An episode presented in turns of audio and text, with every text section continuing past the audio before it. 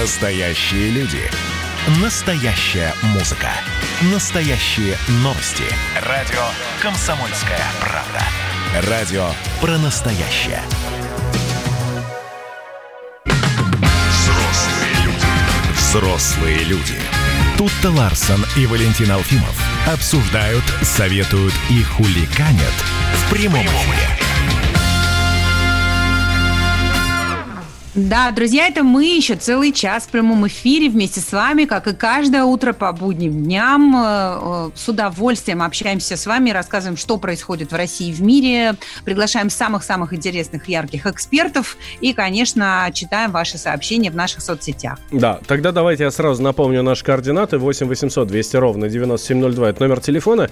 И Viber, WhatsApp, плюс 7 967 200 ровно 9702 – это для ваших письменных сообщений. Э, соответственно, ждем, читаем, любим э, и вообще всячески поддерживаем, когда вы с нами общаетесь. Новость буквально одной строкой. Центробанк на этой неделе снизит ключевую ставку уже в третий раз подряд с начала кризиса, говорят аналитики. Ставка опустится еще на полпроцентных пункта до 4%, прогнозируют эксперты. Вот, поздравляю. И и это прекрасные новости. А наш президент Владимир Путин подписал указ о национальных целях развития страны до 2030 года. А, и этот документ э, опубликован на сайте Кремля, можно почитать его в подробностях. А, в целом у президента а, есть концепция прорывного развития России, увеличения численности населения страны, повышения уровня жизни и создания комфортных условий. А главное, это все были общие вещи, а главное раскрытие таланта каждого человека в частности. Вот. вот. Спасибо, что государство нам помогает раскрыть наши таланты. Так, а что говорит политолог Сергей Марков вот как раз о вот этих вот национальных целях к 2030 году. Один из главных приоритетов является рост средней продолжительности жизни от 73 до 78 лет. У нас, кстати сказать, по многим показателям шла. И вот мы, например, в прошлых приоритетах ставили задачу войти в пятерку самых крупных экономик мира. И мы настолько завалили эту задачу, что даже вот в этих новых национальных приоритетах мы уже не ставим такую задачу. Ставим задачу только быть э, в десятке. Но по некоторым вещам, например, по росту средней продолжительности жизни, у нас темпы выше, чем в Евросоюзе. Мы пока значительно отстаем от Евросоюза вот, по средней продолжительности жизни, но догоняем их немножко. Это был политолог Сергей Марков. А, дорогие друзья, а для вас тогда что самое главное? Мы сейчас, конечно, все перечислим, да, о чем говорит президент, какие цели у нас стоят. А для вас что самое главное? А, плюс 7 967 200 ровно 9702. Это для ваших сообщений в Вайбере в WhatsApp. Вот. Да, ну, э, значит, э, повторюсь, что э, наш президент установил показатели достижения национальных целей к 2030 году, и мы с Валей можем вам сейчас эти цели коротко перечислить. Итак, снижение уровня бедности в два раза по сравнению с 2017 годом увеличение доли граждан, занимающихся спортом до 70%. Вот это, кстати, я Важ... считаю важно. Очень. Вхождение России в число 10 ведущих стран мира по качеству образования и объему научных исследований и разработок. Увеличение доли волонтеров среди граждан до 15%. Это, кстати, как раз про вот это вот национальное сознание, про, ну, про воспитание, так вот, да, если в целом ну, сказать. да. Формирование эффективной системы выявления, поддержки и развития способностей и талантов среди детей и молодежи. Да, а, улучшение жилищных условий, не менее 5 миллионов семей ежегодно, увеличение объема жилищного строительства не менее чем до 120 миллионов квадратных метров в год. Так, что еще там? А, э, вот что интересно, мы хотим догнать Скандинавию и обеспечить э, сортировку 100% отходов и снижение в два раза объема отходов, направляемых на мусорные полигоны. Ну, смотрите, здесь много-много-много-много всего. Давайте мы сейчас вот это вот... Тут даже про интернет есть. Рост доли домохозяйств с доступом в интернет до 97%. Давайте мы сейчас вот как раз об этом поговорим с нашим э, гостем, с нашим экспертом Владислав Гинько с нами на связи. Владислав Иосифович, Иосифович, здравствуйте. Доброе утро. Здравствуйте. Доброе утро. Самое главное, на ваш взгляд, что среди вот этих вот, э, там, не знаю, по-моему, 30 пунктов, если не больше? Угу. Ну, я бы обратил внимание, это рост э, на 70% не энергетического экспорта, да, то есть э, все больше движение в сторону диверсифицированной экономики, где мы не только зависим от э, нефти, газа и других природных ресурсов, как экспортных наших товаров, но вот не энергетический экспорт плюс 70%. И как раз мы знаем, на это ориентированы, в том числе, ну, такая действительно беспрецедентная мера поддержки IT-сектора, о чем говорил и президент, и Михаил Мишустин, вы знаете, да, 7,5% страховых взносов, 3% ставка налога на прибыль, это действительно э, самые низкие ставки, если не брать там офшорные какие-то юрисдикции, то для IT-бизнеса это очень серьезная поддержка. А я напомню, это 9 миллиардов долларов экспортных доходов наш IT сектор приносит. IT же это не просто программы, это и там и искусственный интеллект, и различные другие разработки. Вот. И еще такой момент, конечно, 70% прироста инвестиций в основной капитал. То, что говорят многие мои коллеги, да, не хватает там, э, в том числе, там, к примеру, промышленного да, развития, хотя на самом деле действительно 70% нашей, нашего ВВП уже давно э, создается, как вообще почти во всех странах, сферы услуг. Да, то есть э, доля, доля промышленности, сельского хозяйства это где-то там 30% э, в нашей, в нашей экономике. Ну вот все равно мы волнуемся, да, там, по поводу промышленности, поэтому тут тоже вот важный ориентир 70%. А если вообще, вот, кстати, я об этом думал, мне кажется, это вообще Э, план э, такой, как стресс-сценарий. Мы на самом деле перестраховываемся. Ну, мы любим в нашей стране перестраховываться на всякий случай. Мне кажется, мы всех этих показателей, особенно... Я, бы, я бы даже сказал, вот там... соломки подстелить любим. Да, да, да. Мне кажется, мы многие показатели, во-первых, раньше достигнем по той же продолжительности жизни, потому что это и мировой тренд, и ускорение, да, то есть э, прироста э, продолжительности жизни. И по поводу того, что э, там говорят, да, насколько мы войдем, мне кажется, в пятерку крупнейших экономик мира мы войдем мы сейчас, на самом деле, если сейчас посмотреть, опять-таки, вот, опять-таки, мы находимся по, по паритету покупательной способности на шестом месте, да, то есть войти в пятерку, то есть на одну ступеньку подняться, я думаю, ну, даже не 10 лет потребуется. А, Владислав Войсович, а вот тут э, в числе, э, значит, перечисленных пунктов э, того, чего мы должны к 30 году достичь, угу. значится увеличение занятых в сфере малого и среднего предпринимательства до 25 угу. миллионов человек. Но мы угу. помним, что вот, например, в этот сейчас кризисный пандемийный эм, период угу. малый и средний бизнес просто стонал, вопил, просил о каких-то поблажках, которых он особо там не получил. Я угу. помню, что даже там бизнесмен владельца одной из сети ресторанов там практически плакала на встрече с Владимиром mm-hmm. Путиным, объясняя нужды малого и среднего бизнеса. И ну, у меня, например, как у, у обывателя сложилось ощущение, что вот в эту сторону как-то нашему правительству не очень интересно смотреть. Тем не менее, в стратегии я вижу, что это важная э, часть э, нашего общего развития. Ну, их э, мы, как понимаем, совсем не оставили, э, то есть для них есть поддержка, но здесь чисто человеческий фактор. Как говорится, денег э, либо нет, либо их мало, да, всем хочется, конечно, побольше, получше, и бизнесу, и так далее. Это первый момент. Второй момент. А знаете, вот вы правильно заметили вот всю эту ситуацию с малым средним бизнесом. Ну вот, получается, на самом деле, вот у нас доля малого среднего бизнеса, она меньше, чем, например, там, в Соединенных Штатах, да, в плане занятости, и там 85% малого среднего бизнеса, хотя у них считают малым средним бизнесом до 500 человек компаний. То есть еще и методологический некий момент у нас до 100 человек.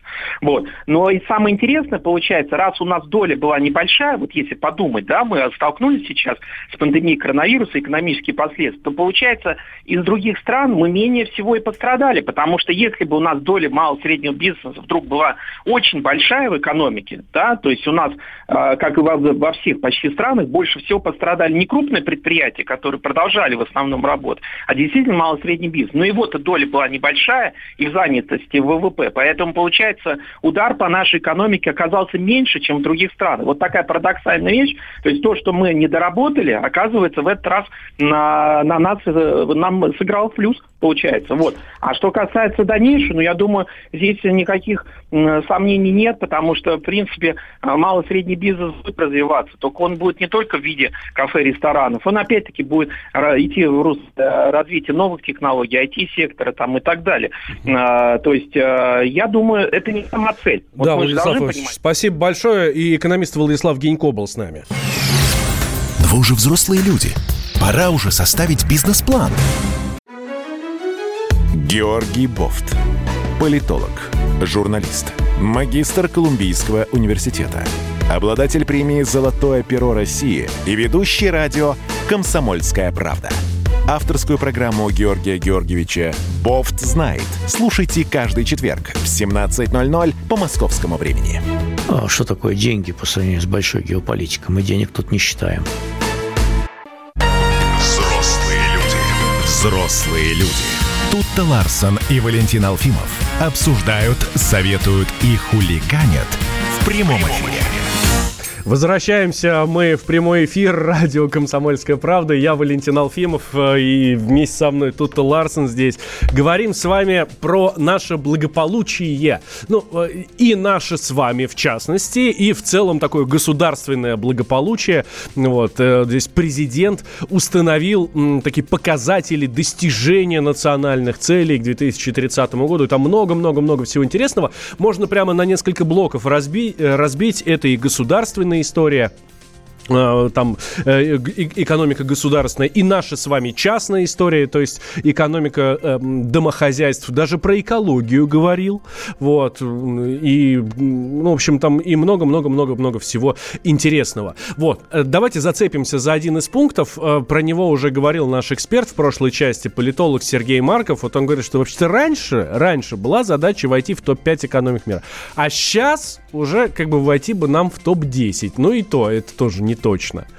Ну и да, и как-то странно, почему вдруг да, наши, в этом вопросе наши аппетиты, наши амбиции а, несколько снизились. А, и а, а, вообще пункт, а, ну то есть цель а, войти в пять крупнейших экономик мира больше не входит в нашу национальную стратегию развития до 30 года.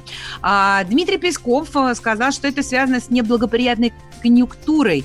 А, президент эту цель а, с пятеркой наиболее развитых экономик ставил в 2019 2015 году, и тогда она была абсолютно решаемая.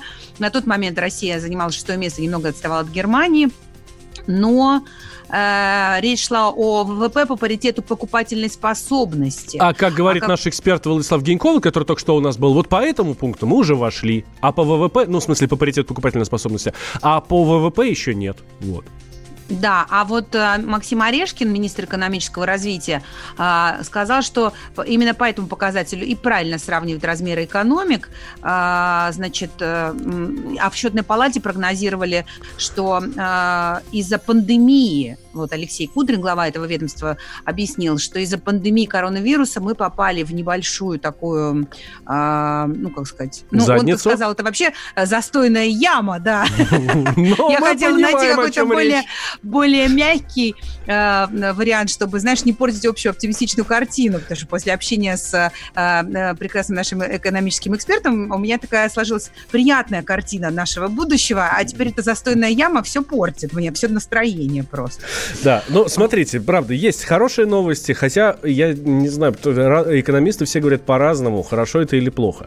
Официальный курс евро к рублю, установленный Центральным банком, снизился на 1 рубль и 14 копеек.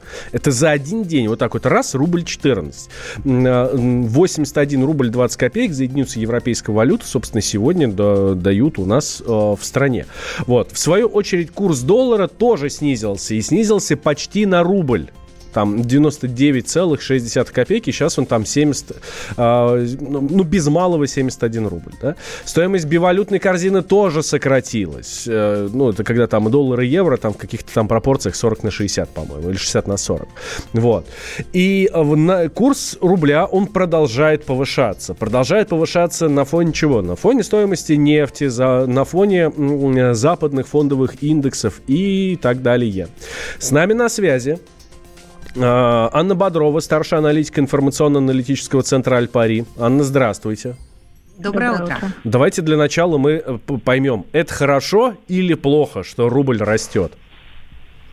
Я бы не сказала, что рубль растет. Так. Рубль слабел а, с начала июля, и сейчас идет просто логичная коррекция. Угу. Для рынков капитала это свойственно. После всех бурных направленных движений идет определенный откат в ту или иную сторону. Все зависит от того, куда двигался тренд ранее.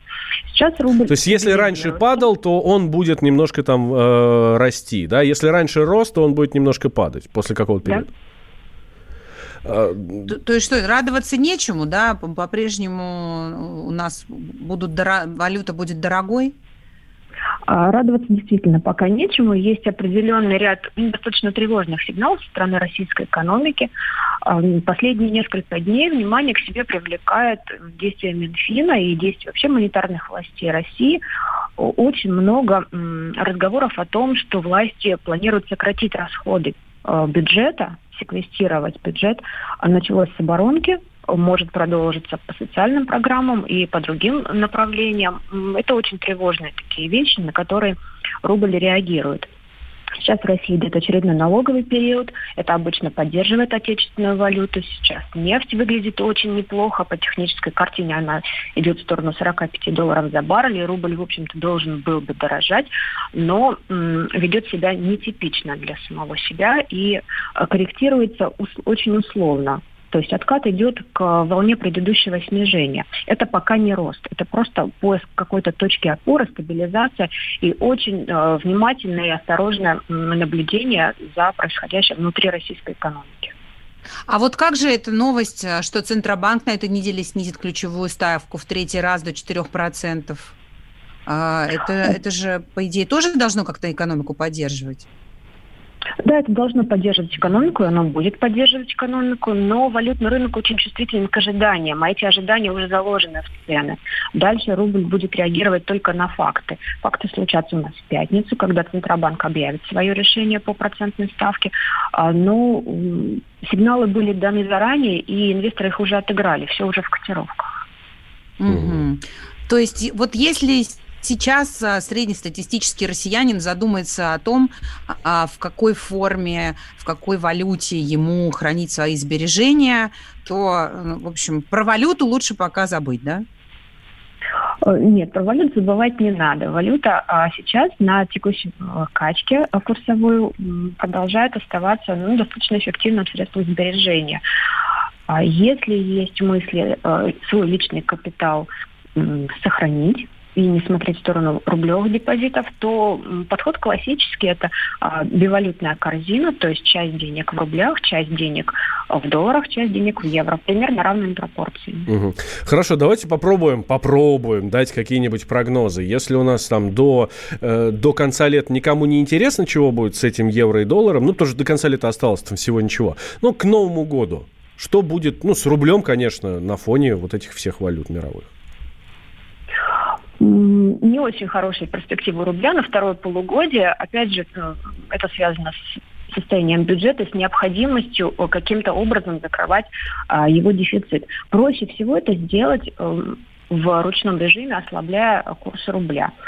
Это значит, что для единой европейской валюты коридор на конец года остается в пределах 80-86 рублей. Это не очень страшно, если мы вспомним, что в конце марта евро стоил 89.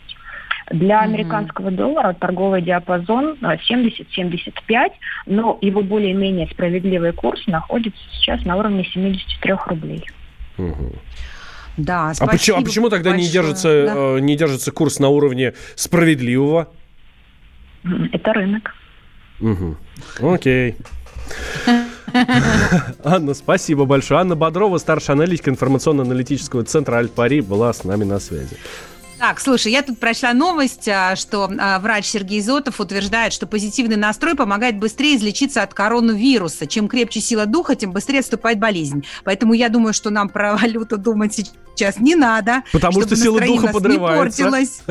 Да, да, да. А лучше снова перечитать те пункты стратегии э, развития, национального развития России к 30 году, которых мы э, стремимся достичь. А там все очень красиво, э, очень оптимистично. И вообще мы будем, если не впереди планеты всей, то в, в очень каком-то приятном, стабильном мире существовать. Я надеюсь. Ура. Поэтому срочно все сохраняем свою силу духа и не отвлекаемся по мелочам. Да, кстати, о мелочах. Вот давайте об этом в следующей части поговорим. Но вы же взрослые люди, а в первую десятку Forbes еще не попали.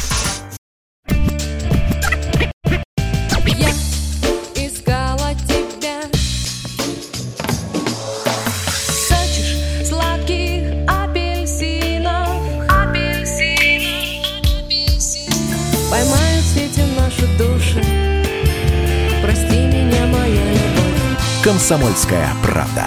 Радио поколения «Земфиры». Взрослые люди. Взрослые люди. Тут-то Ларсон и Валентин Алфимов обсуждают, советуют и хуликанят в прямом эфире. Да, и продолжаем это делать до 10 утра вместе с вами, уважаемые слушатели. Прям с тоской сейчас послушала новости про Луну, которая приняла на себя метеоритный душ. Так мечтала показать ребенку Луну. Подарили де- э, дочери на десятилетие телескоп настоящий, такой прям приличный. И, не, и сейчас еще комета висит э, над землей, которую невооруженным глазом видно. А погода такая, что не только вообще, блин, без зонтика на улицу не выйдешь, не то что с телескопом. Небо затянуто, луны нет. Обидно, слушай, вообще. И комета так и улетит, мы ее и не увидим. Нет счастья, да? Вот, да, счастья нет вообще. Счастье вообще, оно в мелочах, говорят. Я все никак не найду эти мелочи. Эту мелочь. А, ну, вот смотри, э, тут ученые подсчитали, сколько стоит счастье купить. Если нет возможности выйти на улицу и увидеть комету, то можно, ну, и от этого нет счастья, значит, можно счастье купить. Более того, вот эти вот циничные люди, ученые, подсчитали даже, какая сумма компенсирует нехватку 100 друзей – вот, э, ну вот, если удалить у себя... Алла Пугачева давно об этом спела уже. Вот, если удалить из Facebook 100 друзей, то вот сколько нужно денег, чтобы компенсировать вот эту вот нехватку. Подожди, это были британские ученые, Вань? А это мы сейчас и узнаем. С нами на связи научный обозреватель комсомолки Владимир Логовский. Владимир Игоревич, здравствуйте. Здравствуйте. Здравствуйте. Здравствуйте, здравствуйте. Сколько стоит купить счастье? Может, я с зарплат схожу и возьму себе кусочек? не зарплаты, я думаю, нашей-то нашей-то не хватит, э, чтобы, чтобы купить счастье. Вообще счастье исследуют давно, как-то внимательно. Основной метод это опросы населения. Э, раньше Раньше это просто психологи были, а сейчас уже они получили такое свое название бехейвористы. Вот. Ага. А, само, а само счастье они называют субъективное благоденствие, ну, чтобы так как-то якобы было больше, больше понятно. Ну и вот опросы, вот они обращаются, как обратились сейчас к опросам, которые уже ну, около 50 лет проводятся. Что конкретно спрашивают, не, не знаю, но что-то вроде типа, сколько вам денег нужно для счастья? Ну, кто-то отвечает, что что я счастье за деньги купишь, отсюда, наверное, и пошла эта расхожая поговорка, что счастье за деньги не купить. А некоторые говорят, что нет, вот столько бы, вот я был бы счастлив, если бы вот речь идет о э, каком-то постоянном ежегодном доходе. И вот за 50 лет те люди, которые говорили, что чем, чем больше они будут зарабатывать, тем счастливее они станут. Вот с тех, за 50 лет этих людей сильно-сильно прибавилось. И сейчас вот все больше народу говорит, да, да, вот, вот буду много зарабатывать, буду счастлив. Вот. Слушайте, но а ведь, а ведь а, никто не говорит о том, что может быть счастье не в, не в том, сколько ты зарабатываешь, а в том, насколько ты умеешь этим эффективно пользоваться в текущей ситуации во благо себе, да? Ну, то есть э, Наверное, заработаешь больше, нет, появятся нет. новые аппетиты. Конечно же, конечно же так. Э, но вот конкретно вот в тех исследованиях, которые вот, на которые мы, собственно, повод, который нам дал поговорить, которые дали нам повод поговорить о них, э, конкретно эти исследования демонстрируют, что все-таки чем больше денег, тем больше счастья. И примерно, даже вычислили примерно сколько. Вот эта цифра крутилась вокруг 160 тысяч долларов в год ежегодного дохода. Вот, по крайней мере, вот тех э, людей, которые себя э, говорили, что они счастливы, вот и были бы счастливы, столько получали, вот их, их как-то большинство. Хотя, опять же, вот сумма, э, она от исследования к исследованию разнится. Вот есть исследование, который говорит, знаете, нужно 75 тысяч долларов в год ежедневного дохода, ежегодного дохода. А если будет больше, то большая сумма уже счастья не, приносить не будет, а будет приносить только проблемы, ну какие-то там сложности, надо что-то куда-то в банк складывать, я не знаю, эти деньги как-то как Владимир ну, Игоревич, беречь. ну ага. слушайте, ну это же Ну, согласитесь, что это же как-то вот, ну, мелко это. Ну, уже даже скучно вот это про деньги говорить э, э, применительно к счастью. Ведь это же все равно очень субъективное счастье за деньги, которое... Есть так же вот... гораздо более интересные варианты. Например, какую-нибудь таблетку изобрести, которая одинаково всех делает счастливыми. Может быть, она а, даже уже и существует. счастливыми идиотами. Помню, был какой-то фильм, фильм такой, что вот теперь они все счастливы, вечером у него похлебка, может быть, даже женщина. Слыхал, слыхал про такой. Ну, просто вот опять же, правильно говорите, субъективно все, субъективно все это. Э, ну вот провели такие исследования, говорит, сколько конкретно, конкретно сколько, сколько денег. Про вот про 100 тысяч долларов, говорят, компенсирует отсутствие друзей. Это все уже опрашивают, то есть собирают вот конкретно вот вопросы э, на вопросы сколько денег нужно для счастья, каждый год в течение 50 лет отвечает примерно 40 тысяч человек. И вот среди них выясняется, что все больше, все больше и больше денег. Слушайте, но это потому что, лю... потому что люди часто не очень а, хорошо образованы или, может быть, там не слишком задумываются глубоко и думают, что именно а, деньги принесут им счастье. Но если а мы вот, а посмотрим... А, вот а так, давайте пос... А, а вот не Нам, так. Что ученые Оказалось... по этому поводу думают? Как они на это смотрят? Ведь одни ученые, некоторые ученые даже говорят, что счастье это вообще гормональный фон. Ну, а вот я на денежку посмотрел, гормональный фон поднялся. Вообще есть, есть, такое, есть такое исследование, что э, люди вообще наличные любят. Если служащим э, чаще выдавать наличные деньги, то они лучше работают. И гормональный фон их, фон их гораздо, гораздо выше. Э, так, ну вот. А как, ну подождите, ну вот эти все разговоры про здоровье, там еще что-то, про благополучие в про семье. семью, да. Ну. Конечно, ну вот, вот парадокс. Вот говорит, что а вдруг это все малообразованные люди считают, что сейчас кучу денег огребут, будут счастливы. Так вот парадокс в том, что свое счастье с деньгами связывают в основном здоровые и хорошо образованные люди. Тут тоже, тут, наверное, тоже можно так глубоко философски рассуждать, а почему так, а почему не, не едут. Ну, вот еще одно доказательство. Шальные деньги. Mm-hmm. Ученые, опять же, изучали тех людей, которые выиграли в лотерею. Там какой-то мизерной суммы до довольно большой. Э, они оценили свое состояние счастливым, даже 36 там градаций таких оценили. Опросили после выигрыша, потом э, через какой-то год, потом через, через э, и к третьему году они уже себя счастливыми не, не чувствовали. Но опять же, дело, опять повторюсь, э, это же субъективное дело. Человек спрашивает, ты счастлив? Он говорит, нет, субъективное мнение, субъективное. Он говорит, как, как он несчастлив со стороны ситуации. Миллион долларов выиграл и несчастлив? Ну, вообще. Вот. Поэтому, говорит, действительно, субъективное ощущение. А может, это вообще вопрос воспитания? Вот вы говорите, что э, здоровые и хорошо образованные люди постоянно говорят о том, что для них счастье в деньгах. Может быть, они просто... Но у них просто других проблем да. нету тут. Да, может быть, они там, не знаю, э, не знают там э, радости, там, я не знаю, духовного какого-нибудь. Поваляться в грязи, например, там или еще Гармонии духовной, или там, я не знаю, чувство прекрасного у них атрофировано. Вот не, кому-то достаточно для счастья просто на радугу посмотреть. Ой, ну такое бесплатное счастье, ну есть, ну согласитесь, э, даже даже ну, скажем, посмотреть, послушать поющих птичек, посмотреть на зеленые листики, подышать свежим воздухом, увидеть, как журчит эм, вода в ручейке, ну и все такое – требует какой-то некой суммы, чтобы выбраться из большого города за город. Согласитесь, то куда ни плюнь, а везде какие-то, везде какие-то деньги. И вот, и вот вопрос, опять, опять, может, э, упрощенно скажу, на один выйдет на троллейбусе, да, а другой поедет на собственной машине. Кто-то кто на такси. Разные деньги. Разные. Вот. Угу. Человек, который... Тут как раз по телевизору идет реклама, как хорошо ездить на такси, чем в переполненном автобусе. Вот для одного ну, вот общем... Э, получается, что тот, кто едет э, как-то в комфорте, он, наверное, счастливее. Угу. Чем Короче, получается, что счастье, что все-таки э, э, конкретная сумма, сколько стоит счастье, она у всех разная, но большинство людей согласны именно в том, что счастье это все-таки деньги. Ну, да, наверное, на них можно купить себе, ну, как минимум, как прообраз этого счастья, да.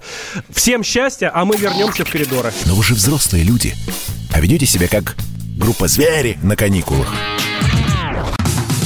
Как дела, Россия? Ватсап-страна! страна Это то, что обсуждается и то, что волнует.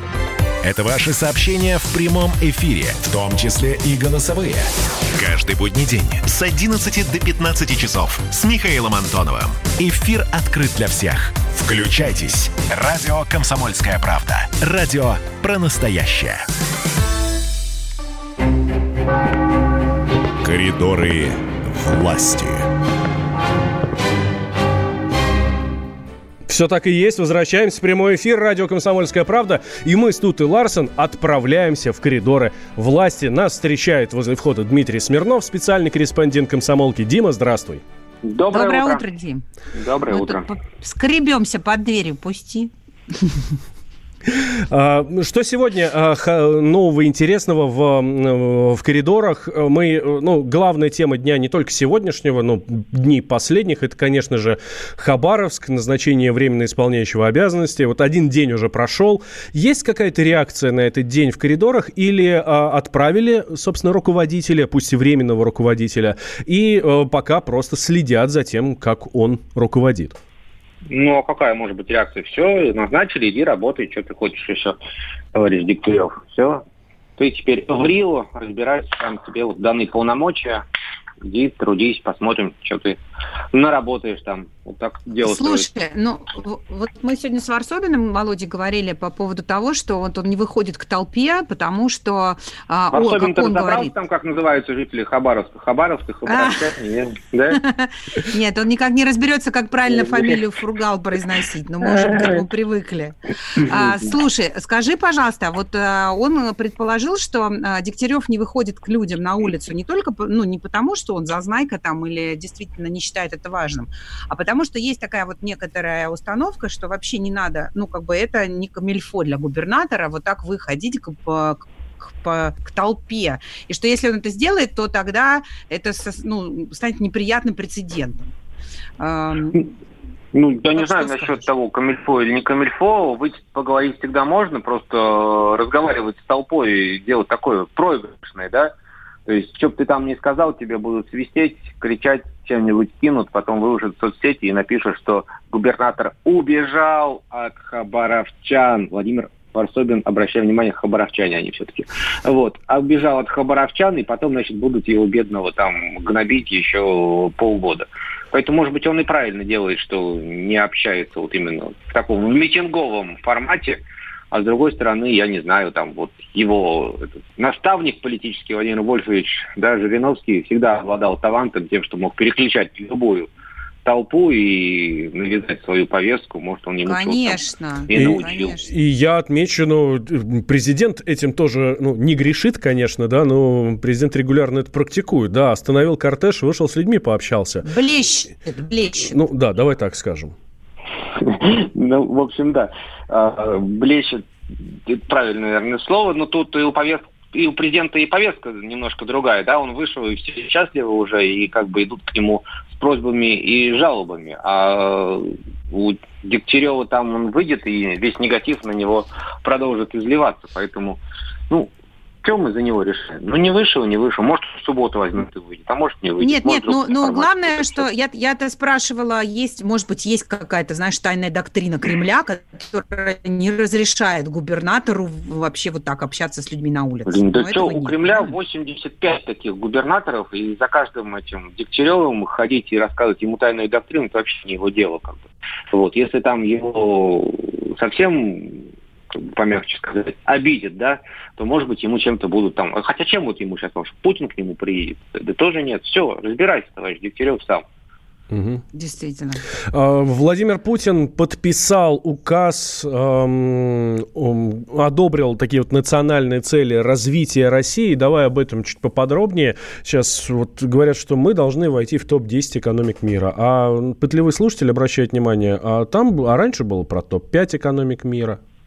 Ну, там действительно ушла эта задача про э, топ-5 экономик. Ну, там, собственно, э, и цель подписания вот этого э, указа была, а, скорректировать э, сами нацпроекты и национальные цели, которые были заявлены до 2021 года, и в смысле реалистичности, и в смысле сроков. Понятно, что из-за коронавируса тут все сильно просело и в России, и в мире. Вчера был смешной эпизод, когда э, Дмитрия Пескова журналисты пытали или пытались пытать вот именно на эту тему. Им говорят, ну а что вот брали-то топ-5 попадания? Он говорит, ну, потому что, видите, какая ситуация, туда что, фиг попадешь в эту топ-5. Он говорит, ну, а остальные-то экономики тоже просели, значит, и мы просели, и они снова мы находимся в одинаковой ситуации и можем, значит, с ними тягаться.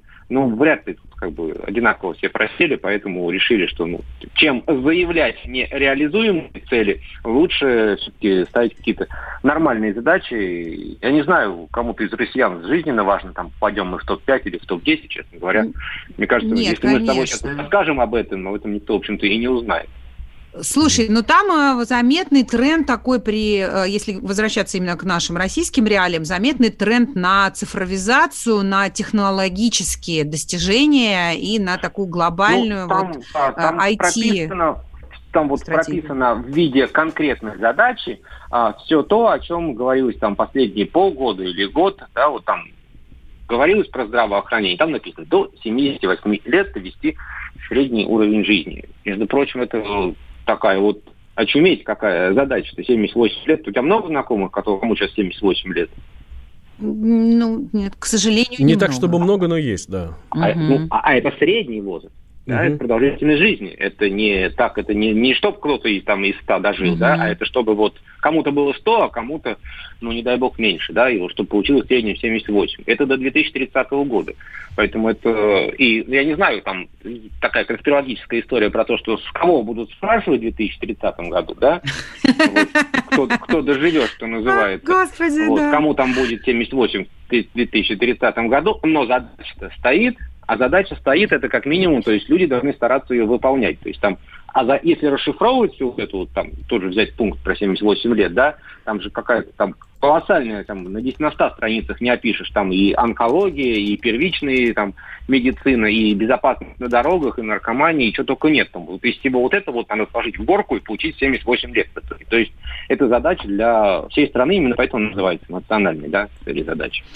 Слушай, ну меня вот еще в этом списке э, очень э, так, ну, обратила на себя мое внимание э, наша, наша готовность, наше намерение перерабатывать на 100% весь мусор, который мы производим. Это на самом деле тоже очень какая-то амбиция просто грандиозная, поскольку во всем мире а, такого уровня а, работы вот, ну, с экологией и с мусором достигла только Скандинавия. Больше никто столько не перерабатывает.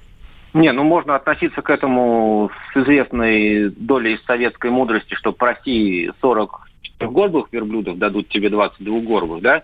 А можно говорить, что чтобы достигать амбициозных целей, надо ставить амбициозные задачи. То есть, вот, да, давайте будем все перерабатывать. Если получится, что мы будем перерабатывать хотя бы половину из этого, это уже неплохо, да? Вот, но как бы там господин Орешкин, который сейчас находится в статусе помощника президента и которому поручено все это дело курировать, он вчера э, нам обещал, что внимание президента, то есть Путина, будет максимально ко всему вот этому, когда правительство через три месяца там вот приведет в норму, в единое соответствие там и нацпроекты, и вот эти национальные задачи, и те указы, которые были до этого, вот они через три месяца как-то это сформируют в кучку, предложат Путину, утвердят, и после этого Путин там, может быть, каждый день, а может каждый час будет да, Дим, по главе. Спасибо говорить, большое, Дим. Дмитрий Смирнов, политический... Э, Но вы же взрослые люди.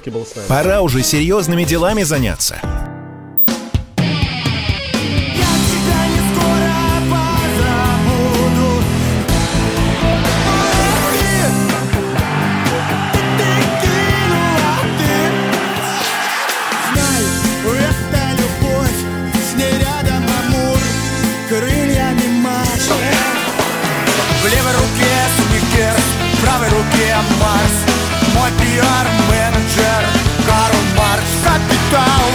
«Комсомольская правда». Радио поколения Ляписа Трубецкого.